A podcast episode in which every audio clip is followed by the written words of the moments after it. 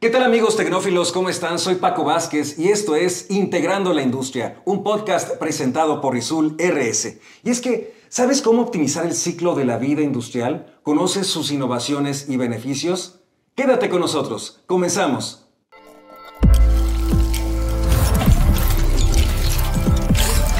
Rizul presenta Integrando la Industria. Y es que el día de hoy me encuentro con el ingeniero Luis Contreras, que es ingeniero mecánico eléctrico, gerente de Rizul Servicios. Ingeniero, bienvenido, ¿cómo estás? Muy bien, Paco, mucho, mucho gusto estar aquí. Muchas gracias a ti por acompañarnos. Y también se encuentra con nosotros el ingeniero Alejandro Galvez, que es ingeniero en mecatrónica, gerente de producto, automatización y procesos de Rizul. Ingeniero, bienvenido, ¿cómo estás? Gracias, muy bien, muchas gracias por la invitación, Paco. Gracias a ustedes por acompañarnos. Y es que vamos a ir calentando motores. ¿Qué les parece si, si comenzamos con qué es, para empezar, el ciclo de la vida industrial? De acuerdo. Mira, Paco, el, ciclo de la vida industrial o el ciclo de la vida de una máquina, de una línea de proceso, eh, podemos eh, catalogarlo básicamente en cuatro etapas. pudieran ser más, pudieran ser menos, depende mucho del ángulo con que se mida, pero en realidad está la etapa del diseño, es la etapa de la concepción de la máquina, Ahí es donde se planea qué es lo que va a hacer, cuál debe ser la salida de la máquina en número de piezas, en estándares de calidad, por ejemplo, en seguridad, en velocidad, en muchos, en muchos temas de este estilo, ¿no? El ciclo del diseño también, la etapa del diseño incluye la puesta en marcha, la construcción de la misma, la puesta a punto ya dentro de la fábrica donde esta máquina va a estar produciendo.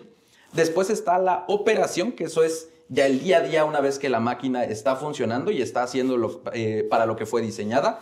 Y dentro de esta misma etapa está algo a lo que llamamos el mantenimiento, que se encarga de garantizar la correcta operación de esa máquina durante el tiempo de vida para el que fue diseñada.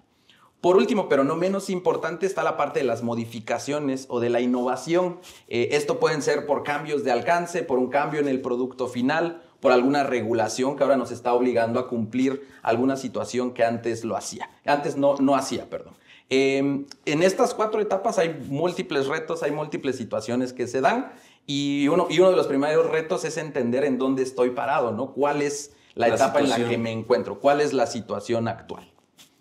Sí, y, precisamente es lo que sucede cuando eh, una persona llega a un nuevo puesto a nivel, sobre todo a nivel gerencial, no conoce cómo están eh, las máquinas, el estatus de, vida de la máquina, no conoce lo que tiene en almacén, no conoce las habilidades también de la gente para poder responder ante una eventualidad, algún, algún paro no programado o alguna, o alguna falla.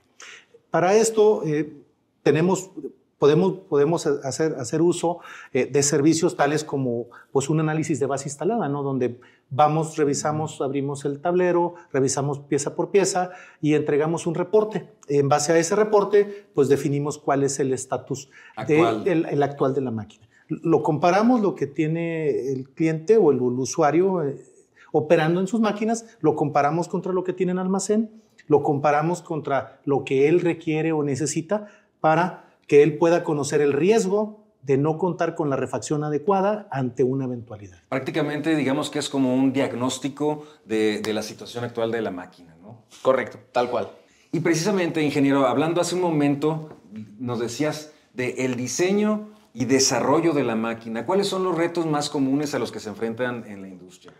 lo primero es que las plantas, las fábricas, en realidad están enfocadas en producir lo que cada una de ellas fabrica, ¿de acuerdo? Eh, es decir, si es, una, si es una fábrica de refrescos, su, su core, eh, su negocio eh, en lo que son mejores, en lo que son hábiles, es en producir refresco. Si es una ensambladora de automóviles, en lo que son hábiles es en ensamblar automóviles. ¿Y por qué, por qué hago este comentario como preámbulo? Porque el diseño de máquinas la construcción de máquinas y la puesta en marcha de máquinas requiere habilidades distintas. Entonces, muchas veces eh, eh, requieren de soporte de compañías externas, fabricantes de maquinaria, integradores de sistemas, fabricantes de los mismos equipos que, forman parte de esas máquinas. Y esto en particular es importante porque normalmente cuando se diseña una máquina y se construye y se pone en marcha, se necesita protegerla contra el futuro, dirían algunos, ¿no? O hacerla a prueba del futuro. Claro. ¿Qué significa esto? Pues que logre, logre cumplir las necesidades no solo del día de hoy, Llámese necesidades regulatorias, llámese necesidades de seguridad, llámese necesidades de ciberseguridad, por ejemplo, sino también las que se requieren cumplir en el futuro. Entonces, esto requiere de habilidades técnicas en muchas ocasiones altamente especializadas y que en muchas ocasiones también las fábricas, sobre todo fábricas de tamaño tal vez mediano, eh, muy probablemente no tienen gente altamente especializada en seguridad de maquinaria o altamente especializada en ciberseguridad.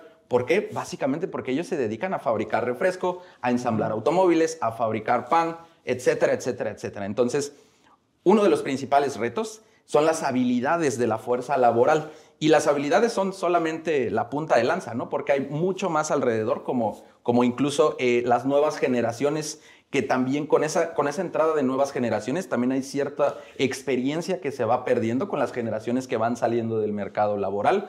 E incluso el simple y sencillo headcount, decimos por ahí, o la cantidad de personas de automatización, de proyectos, eh, que pueden ensamblar un tablero, por ejemplo, adentro de las fábricas. Y es que yo creo que es innegable que el rezago eh, generacional, eh, conforme la tecnología va avanzando, también se va haciendo más grande, ¿no? Se puede hacer más grande la brecha. Correcto, correcto, tal cual. Entonces, hay muchos retos particularmente en, estas, en este momento que es el diseño, la fabricación, la puesta en marcha, que tienen que ver con las habilidades de la fuerza laboral e incluso la cantidad de la fuerza laboral por ser una cuestión altamente especializada y que no es el core, no es el negocio de estas fábricas. Así es. Y, básicamente es la, las nuevas generaciones, la brecha laboral, como lo comentó, lo comentó Alejandro, y la otra es la nueva tecnología que va avanzando conforme. Aquí se necesitaría hacer una evaluación, un assessment de la gente, del personal que atiende, que atiende las eventualidades, que atiende esos paros imprevistos, esos paros no programados, para poder ubicarlos dependiendo de su nivel de conocimientos, de su nivel de expertise, para poder eh, bajar esos, eh, esos paros no programados a un tiempo pues aceptable de acuerdo a lo que está buscando la, producción. Y es que estamos hablando de los retos en el diseño y producción de la máquina o desarrollo de la máquina. Ahora vamos a hablar ya de la máquina en funcionamiento. ¿Cuáles son entonces esos retos para tenerla en marcha, mantenerla a punto y en operación? Correcto. Yo creo que este, esta parte, el mantener la máquina operando eh, y, darle mantenimiento de manera adecuada, es probablemente el, mayor volumen, vamos a decirlo así, del día a día eh, que hoy por hoy se enfrenta a la industria. ¿Por qué? Porque las máquinas en muchas ocasiones operan 24/7, 365 días del año, entonces hay que garantizar su correcta operación y para esto es necesario darle un mantenimiento adecuado. Em, ¿qué, se necesita entonces? Por ejemplo, eh, una buena disponibilidad de equipos de refacción para cuando sucede algún fallo, algún daño en algún componente, se tengan esos equipos cerca a la mano, disponibles, este, bien Disponer de ellos en tiempo y forma. El poder disponer de ellos en el momento que se requieran, porque por alguna extraña razón esto siempre sucede este, a las 12 de la noche del día menos pensado, entonces es muy importante poder tener, por ejemplo, esa disponibilidad. O, otra situación es que los ingenieros, como comentaba ahora el ingeniero Luis, que los ingenieros, los técnicos a cargo de mantener la máquina operando, estén capacitados, tengan las herramientas eh, adecuadas, llámese cables para conectarse, una laptop, una licencia, por ejemplo, para poder conectarse a los equipos y brindar el soporte, diagnosticar una falla. Eh, e incluso cuando esto no es suficiente, porque reitero, este, también hay, hay, un, hay equipos tan altamente especializados que es imposible que los ingenieros de mantenimiento, los técnicos de mantenimiento sean expertos en todo. Entonces también el poder recibir soporte de algún tercero, llámese una visita a sitio o llámese alguna, algún tipo de asistencia remota, de tal suerte que puedan resolver esa falla eh, en tiempo récord. ¿De acuerdo? Entonces son, en resumidas cuentas, son tres, disponibilidad de, refacciones, eh, herramientas y habilidades del de, eh, personal de mantenimiento y en determinado momento el poder acceder a cierto nivel de soporte. Y las licencias, ¿no? Que también mencioné. Las licencias a, nivel herramientas y, habilidades de la fuerza laboral de mantenimiento. Complementando lo que platicó Alex, o que acaba de comentar, los, los cursos de capacitación para la que, la que, la gente tenga las habilidades para poder resolver la falla eh, pues lo más rápido posible, lo más pronto posible. Y la otra, pues es el soporte, y lo dividiríamos en dos. Eh, uno que es el soporte telefónico, que serían para soluciones o, problemas muy, muy sencillos, muy, muy básicos. Tomas la llamada, eh, del otro lado hay una persona que, que, que, tiene los demos, que puede reproducir o tiene las, las, las capacidades para poder reproducir la falla. y de, la mano lo vamos guiando para que pueda encontrar una solución lo más rápido posible. Si el problema es más grande o el problema es más complejo de, de una simple llamada, eh, pues que vaya un ingeniero de servicio a, atender el, soporte y el ingeniero no se va hasta que resuelva la situación o, lo que vaya a pasar. ¿Y en qué momento, digamos, es necesario hacer una innovación en nuestras instalaciones, hacer una modificación o cambios en ellas? Bueno, esto, esto eh, idealmente no es necesario. Cuando se planean las máquinas, normalmente se planean para cierto alcance, para cierto volumen de piezas, para, cierto, para cierto tiempo, para cierto tamaño del producto, pero como ustedes eh, habrán visto, sobre todo en, los productos de consumo es donde es más, más típico, pero en realidad sucede a todos los niveles industriales y a todos los niveles productivos. Cada vez hay más variedades en la presentación, en el tamaño, en, eh, en el contenido de los productos, particularmente para satisfacer las necesidades del mercado. Esto implica que antes de que la máquina cumpla el ciclo, a lo mejor para el que fue diseñada originalmente, se necesitan hacer modificaciones, modificaciones al diseño original de la máquina. Esto supone un reto nuevamente para, para, la industria, para las plantas, porque eh, se vuelve otra vez a hacer una especie de rediseño, pero partiendo de la base que ya existe. Em, es ahí donde entra la parte de la innovación. Y hay mucha industria que es proactiva en ese sentido y busca hacer esa innovación, eh, vamos a decirlo así, por, porque identifica las necesidades del mercado o también hay eh, cuando llega alguna necesidad por obsolescencia de algún componente, por alguna otra situación ajena que no fue pensada así y que entonces también se requiere hacer alguna modificación, adición, cambio al fin de cuentas de cómo fue diseñada eh, la máquina originalmente. Esto, esto ligado a, este gap o a, eh, estas posibles habilidades que no necesariamente tenga el grupo local o el grupo de la fábrica, además de que ellos tienen que asegurarse que mientras esto sucede, las demás máquinas sigan operando. Entonces hay muchos retos en ese sentido. Y particularmente cuando esa situación se da por una obsolescencia de un componente, por una obsolescencia de un equipo, se vuelve todavía más crítico porque seguramente es un equipo que tiene a lo mejor 20, 30 años en el mercado y entonces al combinar ese factor, que es un equipo de hace mucho tiempo, con eh, la fuerza laboral tal vez que lleva 5, 10 años eh, eh, en la planta, se vuelve un reto, ¿no? Probablemente sean equipos que no conocen o que no dominan. Esos son algunos de los retos a la hora de la innovación.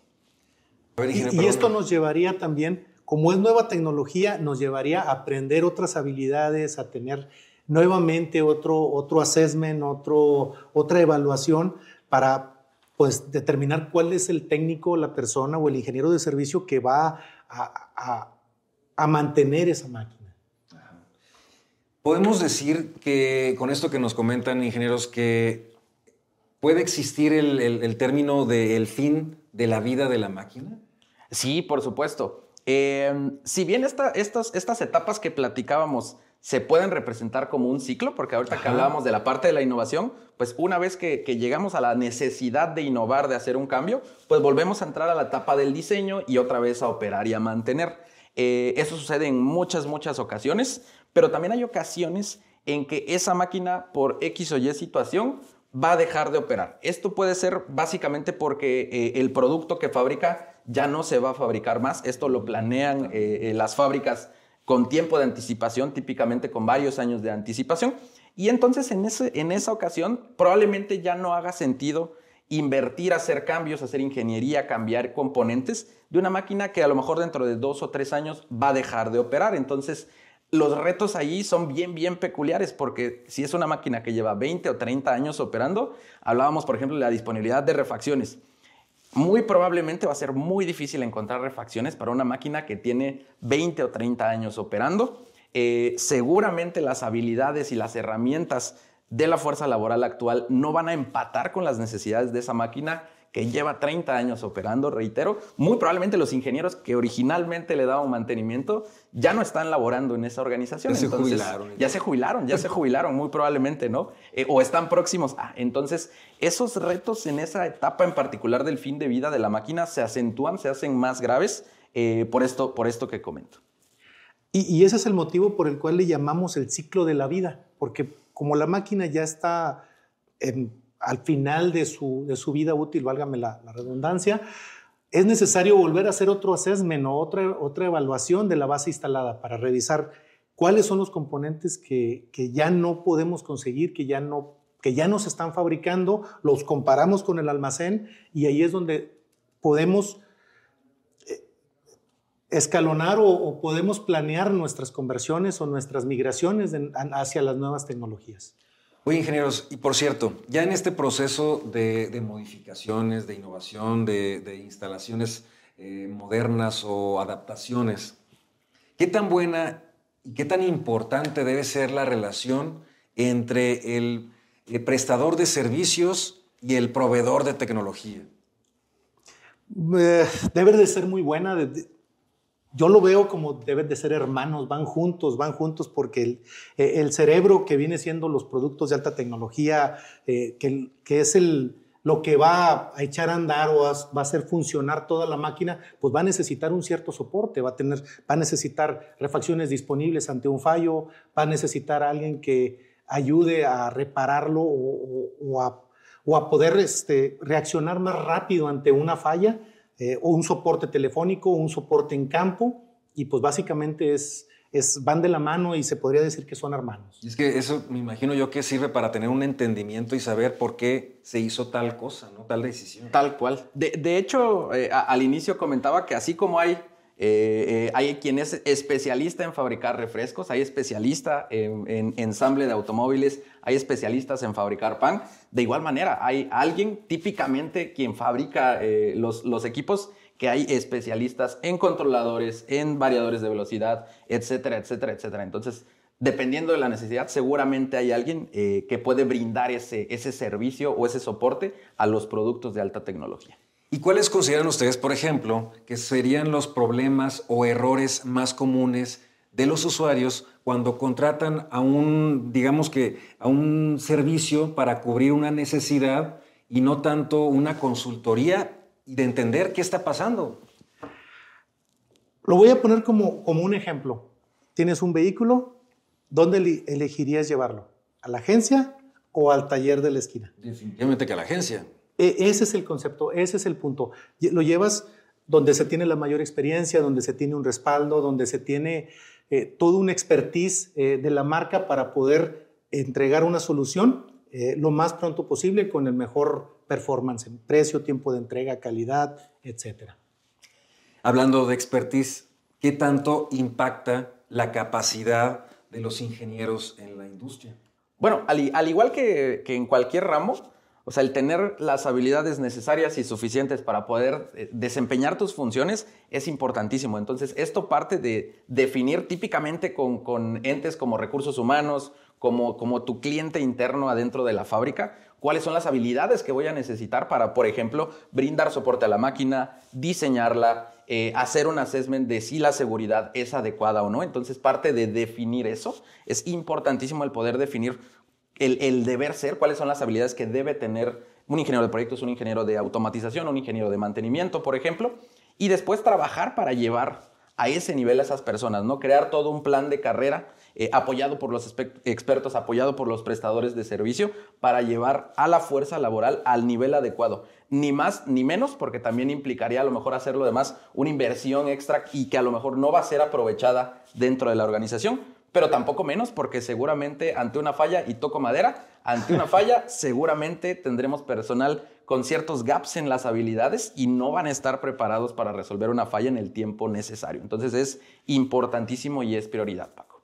Complementando lo que platica Alex, ante una eventualidad se genera un estrés muy grande eh, con todos, con todos, desde, desde que se detiene la máquina, eh, producción se lo pasa a mantenimiento, mantenimiento se lo pasa a compras, compras necesita eh, un producto o necesita eh, colocar una orden de compra para un servicio de soporte y ese estrés que se genera pues es muy grande, ¿no? Y complementando lo que decía Alex, eso regularmente sucede el sábado, el domingo, cuando acabas de poner la carne en el asador y pues tienes que responder ante una eventualidad. Así es. Ingenieros, pues se nos acaba el tiempo, es momento de finalizar. ¿Algo más que quieran agregar para nuestros amigos de Integrando a la Industria? Yo, yo solo quisiera agregar que en el día a día, eh, en, en cualquier fábrica, en cualquier empresa que produce algo, es normal el requerir cierto nivel de asistencia eh, externa, o sea, cierto nivel de asistencia de los expertos de alguna compañía que tiene expertise específicamente en, en, lo que están requiriendo en ese momento. Entonces creo que es muy, muy importante para la industria elegir adecuadamente a sus aliados, llámese para capacitación, llámese para brindar un soporte remoto, llámese para poner una persona en sitio y que les ayude a resolver la falla. Entonces esa sería mi, mi invitación a, a la industria en general a acercarse a los mecanismos adecuados para recibir ese soporte que es necesario y que es normal en claro, el día a día. Claro, como, es como ir al médico, ¿no? Exactamente. Sí, mejor es que el especialista para curarnos. Eh, eh, Es correcto, son diagnósticos, son assessment para tener eh, tanto las habilidades como los productos necesarios para responder ante esto que estamos Definitivamente. Es el ingeniero Luis Contreras, ingeniero mecánico eléctrico, gerente de Risul Servicios, y el ingeniero Alejandro Galvez, ingeniero en mecatrónica, gerente de producto, automatización y procesos. Muchas gracias por acompañarnos. Gracias, Paco. Muchas gracias, gracias, Luis. Paco. Muchas gracias, Alex. Amigos tecnófilos, los invito a que sigan y compartan esta publicación, a que nos dejen en la parte de abajo sus comentarios y a que nos escriban al correo electrónico integrando a la industria risul.com.mx. También pueden seguirnos, también pueden escucharnos a través de Spotify o vernos en nuestro canal de YouTube. Soy Paco Vázquez. Hasta la próxima.